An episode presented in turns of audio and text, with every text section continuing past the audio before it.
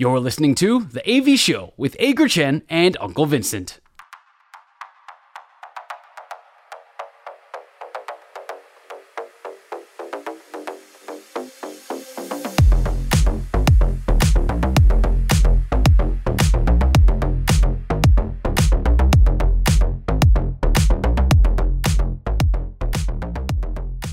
三坏满球数是我们节目的最后一个单元，我们互相问对方问题，双方答案相同的时候就是好球，意见不同的时候就是坏球。三正或者是四坏的时候，单元就会立刻结束。但是如果能够进到良好三坏满球数的话，今天中午就会有人请吃饭喽。我们现在各欠一顿，是不是？Okay. 对，我们现在各欠一顿。来，呃，这礼拜谁要先问？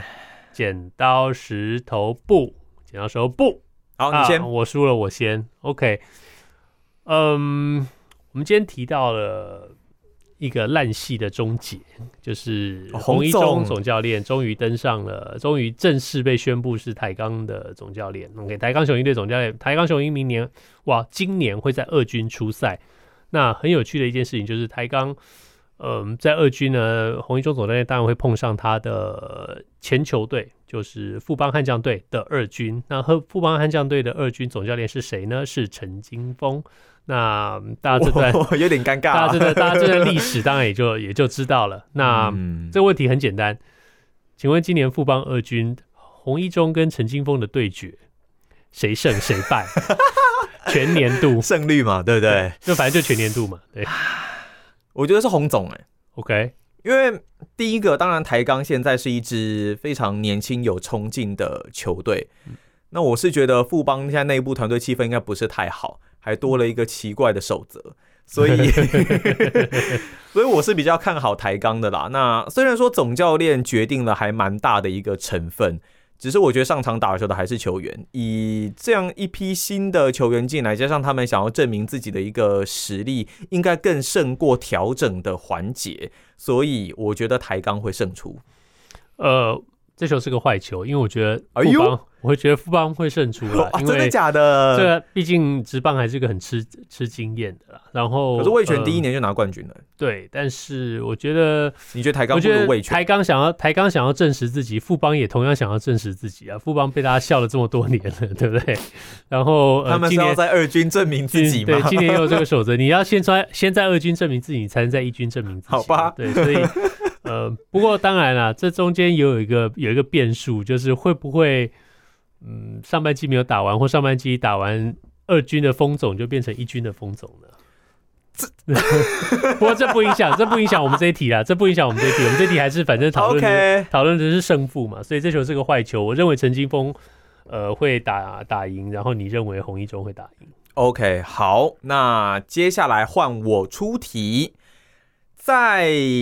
现在很年轻一辈，准备要旅美的几位选手，我挑了三位出来。那有一位已经在美国的啦，呃，潘文辉跟李承勋都是才刚签约没有多久嘛。那李浩宇他是已经有打在费城人打了这个球季，那表现非常出色，现在已经被我记得是被棒球美国吧，已经评选为相当有潜力的一位新秀。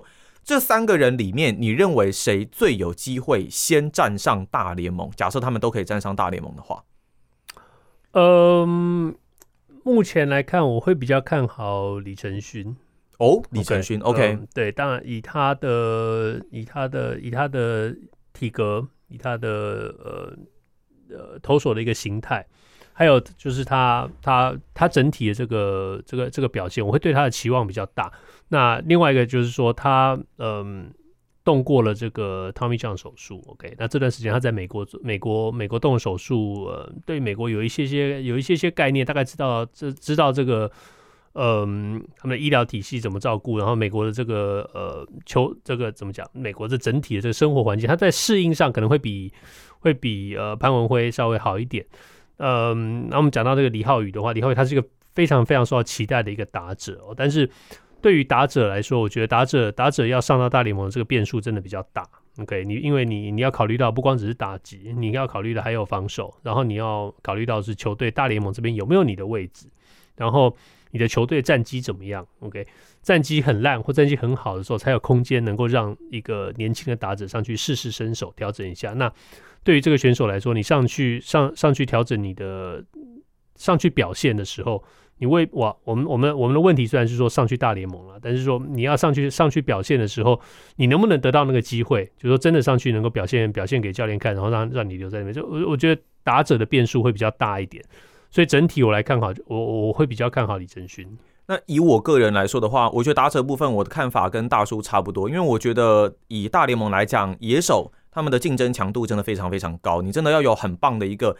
呃，实力之外还要有机运，你才有办法站上大联盟的这个舞台。所以，我觉得对李浩宇来讲，他的表现真的很不错，我也认为他很有潜力。不过，难度真的是最大的一位，我认为以他的位置上面来说的话，那李承勋跟潘文辉，我我其实会选择潘文辉。那主要一个原因，像大叔刚刚有讲到李承勋他动过 Tommy John 手术，两个人年纪都差不多啊。李承勋二十一岁，潘文辉二十岁。那李承勋这一边，我反而会认为说，因为他动过这个手术，所以我觉得会是他未来还蛮大的一个变数。那以潘文辉而言。就我找到的资料，似乎没有受过很明显的大伤。那球速一百五十九，可以将近到一百六十公里。加上像呃球探王金勇所说的，他在多米尼加这一边透过指力训练啦，以让他的球的转速可以来到大概将近两千七百转。大联盟平均大概落在两千三到两千五左右了。但这当然呃还要看临场的发挥以及他整个直球的品质。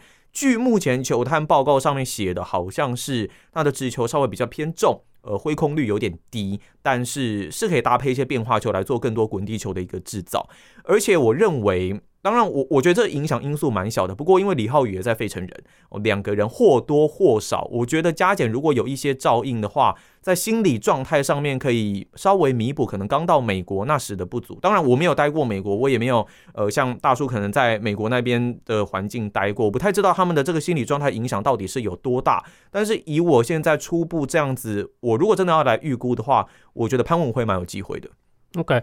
呃，反正在，在在小联盟这个体系里头，你如果一一个投手能够上到二 A 的话，就是随时有上大联盟的可能。哦，二 A 就可以了，不一定要到三 A。我我们常常看到很多投手二 A 就被叫上去大联盟，呃，去去先发一场，然后再、嗯、再再送下来。所以，嗯、呃，这两位选手最大的关键就是第一个就是杀出新人联盟。OK。能够上到上到一 A，哦，那一 A 之后就是二 A，二 A 之后就真的是路是无限的观光，随时都有可能。但我我记得潘文辉在受访的时候，他有讲过一句话，我真的是觉得说竞争环境真的非常激烈。他说他到多米尼加联盟的时候啊，有很多那种身材非常矮小，可能一百六十几公分的投手，我随便吹都可以将近一百六十公里。所以在国外这些环境，因为我没有去看过，但是听他们这样讲，真的是会觉得很可怕的一件事情是，可能在。这一个联盟里面，随便一把抓都是那种一百六的投手，那就是差在可能控球啊、直球品质啊这些很细节的一些地方，所以你更难想象说，哇，那上到大联盟站稳的这些人，真的你把他叫做怪物，可能都还有点保守。对，那这也是许多美国球探对于呃来亚洲签选手的一个，他们会有一个迷思，就是在亚洲亚洲的顶级的这些高中生的选手的呃要价都非常高，OK，但你没有没有几十万可能签不下来，就像陈勋好像八十万签约金，呃加加学费啦，加学费，然后潘文辉也是差不多也也蛮高的，三十五还是？我记得他好像四十三哦，四十三，其实有一点落差。Okay, 对，那但是。呃，对于这些美国球探来说，他们转身，他们在在多米尼加，在波多黎各，他们可以看，他也可以很很便宜的代价去签到一些，呃，可能球速比亚洲选手还要快，体格比亚洲选手还要好的一些选手。所以，呃，在表面上面看起来，他们会不太理解说，为什么亚洲选手会要需要这么这么这么贵的这个签约金？那为什么他们还愿意付出这样的代价？呃。就没有那么多，所以你会看签约的主力，毕竟还会还是呃、oh. 拉丁美洲的这些选手。OK，那会愿意来亚洲耕耘的这些这些球队、这些球探，他们然后最后会愿意付出比较高额的代价去签这些选手，说是他们他们对于亚洲的这个文化，很多他们都都在亚洲当地有找在地的球探。那球团本身在美国的呃美国球团，他们也愿意去了解说亚洲的文化跟拉丁拉丁美洲文化之间的一些差异。嗯。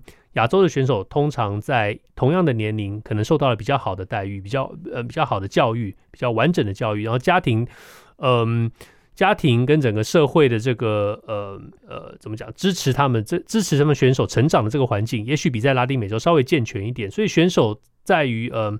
不管在呃适应环境的能力，或整体的这个心灵素质，呃，整体继续求进步的这个呃动力，也许跟拉丁美洲选手是不一样的。整体啊，当然我们我们这不是一个不是怎么讲，不是一个以偏概全的一个，而是说整体在再来说，亚洲选手的呃成，我们以比例来算的话，成功率可能比较高一点。哦、oh，OK，但是因为他们，我觉得在签约的这个初步阶段就筛选过了。对，总数 OK，打上大联盟这个总数，我们当然跟拉丁美洲是没有办法比的。嗯、但是你如果以以以以比例来说的话，嗯、我们的成功率，亚洲选手成功率其实是比较高一点的。嗯，对。那呃，这就是另外一个另外一个想法，就是你愿意愿意愿意投资在亚洲选手身上。那嗯，当然，我们这球又是一个坏球。我选择是李承勋，你选择是潘文辉，所以现在由我投出我的下一球。我们来换换口味，好啊。我们来讲台湾的职业篮球，魔兽吗？对，我们来讨论一下。Dwight Howard 来到台湾，哇，最近跟他当初开始所造成的旋风跟预期的市场效应来看，你觉得云豹乃至于整个 T One 或者整个台湾篮坛来说，你觉得花这么大的资金去请 Dwight Howard 来？值得不值得？哇哦！我其实第一直觉是不值得啦。OK，对，但如果最最后最后要我择一的话，好了，我还是会选不值得。那原因当然是，其实我很我我很认同他一开始在 T One 所带来的这一些风潮，那让大家投以对篮球的关注。只是我认为 T One 联盟并没有准备好。那他不管是在赛程的规划，那球场的硬体设施，还有整个可能在一些操作、公关、行销操作上面，不管是球团整个联盟，我觉得都还没有办法容纳像 Howard 这样子的一个球星。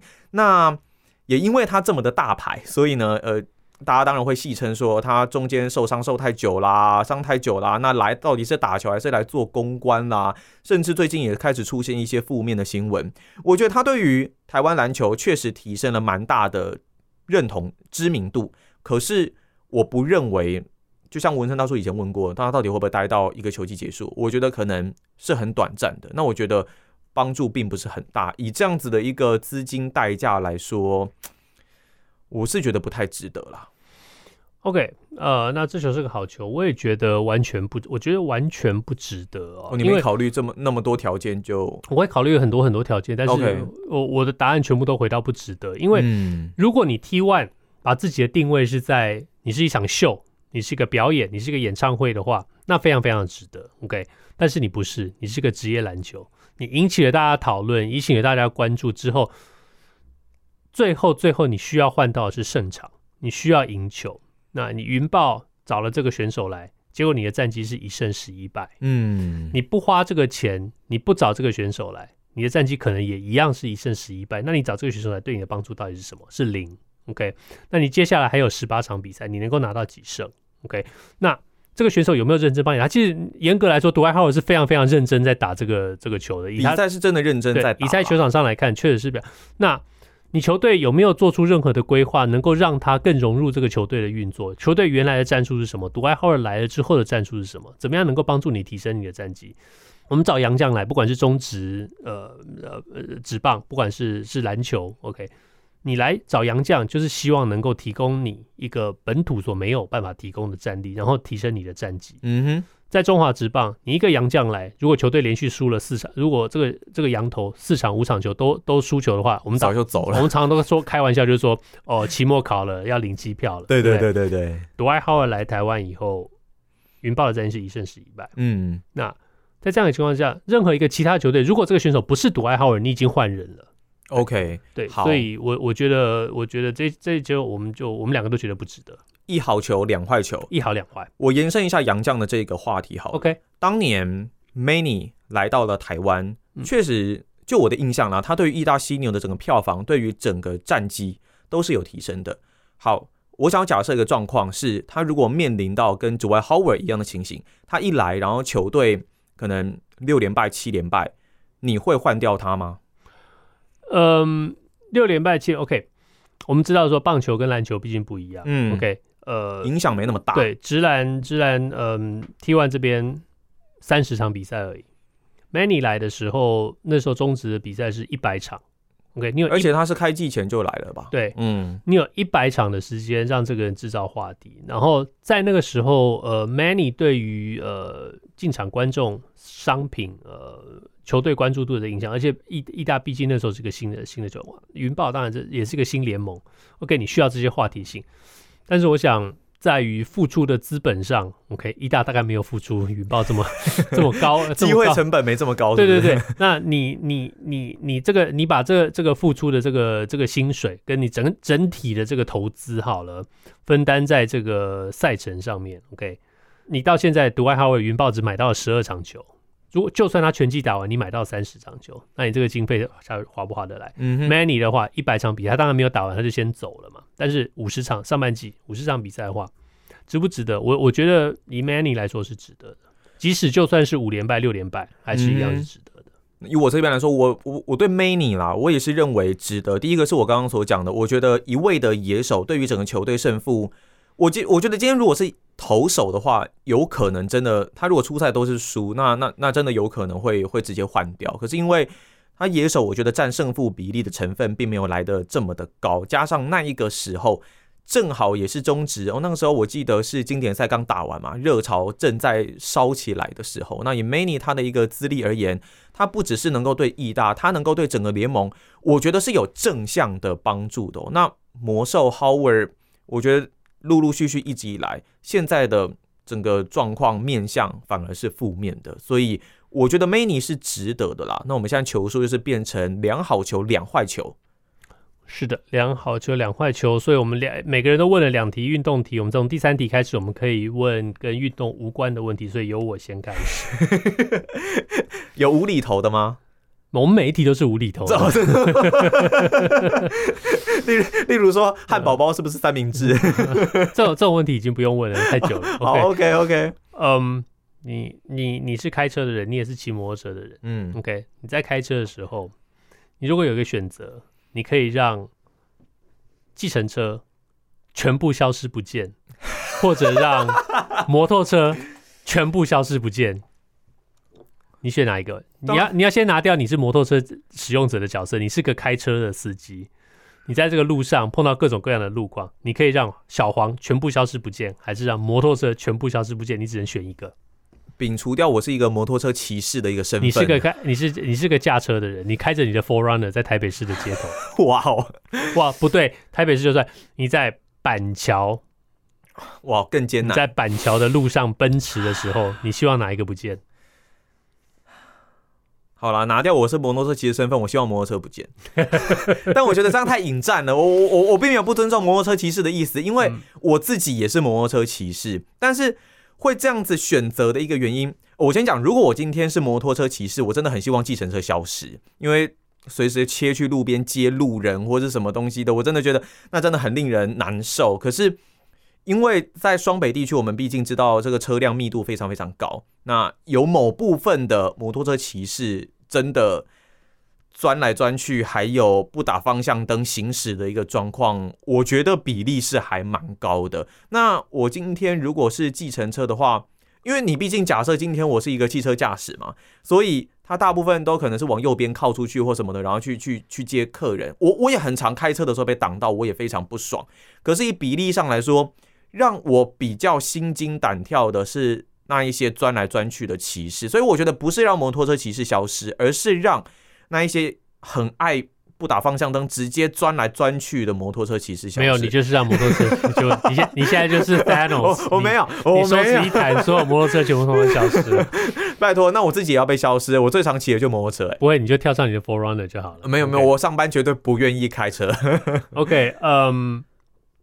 我的答案是让我来让我来拯救所有的摩托车骑士吧。我希望小黄全部消失。OK OK，嗯，这原因很简单哦，因为在摩托摩托车这件事情，就是说，算了，我就讲，我就直接讲小黄好了。黄色的计程车呢，我对他们有很多很多个反感哦，因为就是在在在路上，我觉得看到不遵守交通规则的道路使用者呢，计程车绝对比摩托车多哦。那有很多这些很离谱的行为，譬如说。他们喜欢开在线上，就开在两两个两两个车道的中间，他一下就要去左边，一下去右边，他就开开在开在中间，他一挡挡了两个两个车道。还有你刚刚说的，突然切到右边去，或者说，呃，你呃他在大家通通都排队排的好好的要左转，他就在直行道一直直接开到最前面去，然后在前面左转去绕过去。OK，哦，你有遇到这种？OK，超、嗯、超级多。OK，你如果在在。复兴南路转忠孝东路的话，我可以跟你分享，我昨天也才遇到一个，对，非常严重的状况。你先讲完你的，对，没有，然后各种各样的，呃，或者说就故意给你开的很慢，因为他在等路边看有没有客人，有没有客人，所以他就开慢慢的开，慢慢开，慢慢开。因为大家很多人现在都改用 Uber，改用多元计程车，都可以直接叫车的时候，路边招车的人真的很少，所以他就故意开的慢慢的，他可能开在快车道，然后给你开的慢慢的，然后随时他就突然往外切，这种各种各样这种。再不然就是说，他打了一个灯，他就要从你前面切进来的时候，他也不管你。OK，各种各样的状况都会让你忍不住想要开车对着小黄撞过去。OK，那另外一件事情就是说，你在乘坐小黄的时候，你也常常碰到碰你碰到素质不高的司机的几率也比较多。我真的好久没有坐小黄了，欸，现在都 Uber 非常非常方便。对，所以呃，整体来说，你如果要我选的话，我会选择手指一弹把小黄。所有的小黄通通都消失掉。我昨天才遇到一件事情，是我正在骑摩托车的时候，那我骑在贵阳街上面。OK，贵阳街是单行道，那它只有两线。是，你知道小黄它也不是靠路边停车载客，它就给我停在两线道的中间偏左，就停在那边，好像两线道其中一线道是他家开的，就停在那边，然后载客人收行李。放行李，至少在那边很久。你知道后面，因为那是上班时间，后面的汽车都已经有一点塞车了。结果他还是在那边。而且我觉得小黄司机，某部分的小黄司机很厉害的一点是，他们完全可以无视喇叭声。你再怎么扒他，我就不学了哈。你再怎么扒他都没有用，他完全是完全好像听不到，然后视若无睹。我真的觉得非常非常厉害。就我我我觉得真的不是特别针对说摩托车族群或是。计程车司机族群，而是说那一些不守规则、阻碍交通的，我觉得非常非常严重。但无论如何，我们现在进入到两好三坏。我们还是稍微再强调一下，我们我们我们刚刚不是在针，我们只是把这个问题给简化。我们有玩笑的成分啦，但是我们真正在针对的是那些不守法的，对，不管是摩托车的还是还是小黄。那因为这些不守法的人，造成我们两个分别希望其中一个族群消失，所以这不是我们的错，是那些不守法的人的错。而且我我我觉得也不止啦，比方像双北，我真的很常遇到的，还有像是公车司机啦、游览车呃游览车司机那。里面都有素质非常棒的司机，我们非常尊敬他们，但是也有素质很糟糕的。我觉得这些人真的要再抓去做教育训练。对，就是小黄。其实我刚刚本来选想要选的不是摩托车，是那种你不是选摩托车啊，你是选计程车。不是，我是说我本来的题目是想那个、哦嗯、小卡车，你知道吗？那种载货的那种小卡车，或者小、嗯、小呃冷冷冷冻柜车那种小型、哦，那种超级会钻、超级讨人厌的。没有，我跟你讲，你有遇过那种？我你刚刚讲开还有什么载卡多？你刚刚讲开很慢嘛？嗯，你你记不记得我们有听过那种就是在路上叫卖的？没听过什么玻璃又过来啊？修玻璃。我我我某一次在，我忘记那条路的名字了。反正就是在路上遇到那条路呢，它其实是双向的，但是也只有它只有一线道，另外另外一线就是机车道了。它就开在机车道上面，然后超慢。所以为机车道是给机车的人用的哦，maybe 可能吧，那很符合啊。然后就这样开很慢，然后那因为它已经卡住机车道了嘛，所以我们要超越它，是不是？那我们只好从它左边超，因为它真的太慢了，时速可能就十几二十公里。对，我们要往左边超越的时候，它就往左边靠，哦，这超不爽的。然后就按了两两声喇叭过去，然后他就我们大概两三台过去吧，然后他就对我们很长按。喇叭长按一声，直接非常长的一声喇叭这样下去，我当下真的很不爽。我我这是不良示范，但我真的就送他一根中指，然后我就骑走了。嗯、我我我觉得很对不起，我做了一个不良示范，但我当下真的忍不住。我真的，我觉得他只是一小部分，但真的蛮常遇到类似这样子的一些驾驶，我真的是很受不了。对，所以呃，我们都讨厌不守规矩的用路人，我相信大家也是一样。嗯、那最后要提醒呃，摩托车骑士们呃。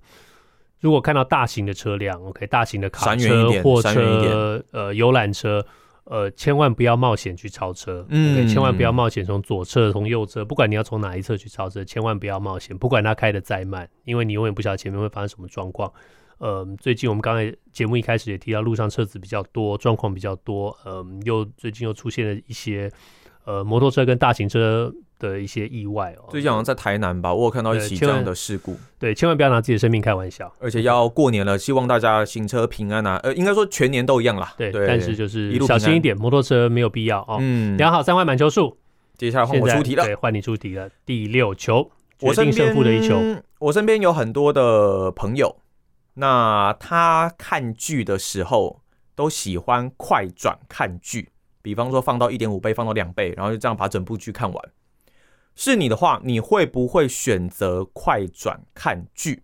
我们要一二三吗？哎，对对对对对对对，我们要一二三。好，我我想一下，我们现在想的是呃长的连续剧嘛，对不对？对，就剧集，可能十集十多集。比方说你在看《绝命毒师》，呃，OK，嗯，经经济之国，OK，哎，你有看吗？有啊，我看，我也看完了。OK，鬼灭之刃，哦，OK，有，呃，就 OK，就这种，OK，类似，好，好，会不会快转哦？会不会快转？OK，三二。一，不会。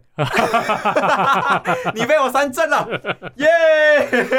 对，我觉得不能快转啊，怎么可以快转？你这样会错过很多细节。我觉得这个戏这样子拍，这样子剪接是有它的道理的，有很多情绪上的铺陈，嗯，情节上这些悬疑的这些铺陈，快转快转就过掉。还有快转的时候，人的声音会变得很奇怪哦，这样听起来就很很奇怪。你如果是一个很紧张的戏的话，你的气变声音变成这样子的话，听起来就一点都不紧张了，就会很好笑哦。你可以用这个声音帮我们节目收个尾吗？所以，嗯，对，你现在收听的是 A B 秀，今天的节目一路这样听下来，你应该知道，我们不光只是聊运动，虽然运动是我的主题，但是我们常常会切到一些很多很多很奇怪的问题。所以呢，以上就是这星期的 AV 秀。今天是一月十九号星期四，希望大家这个星期比上个星期更好，今年也比明年更好。如果你喜欢我们节目的话，A B，拜拜拜拜拜拜拜拜拜拜拜拜。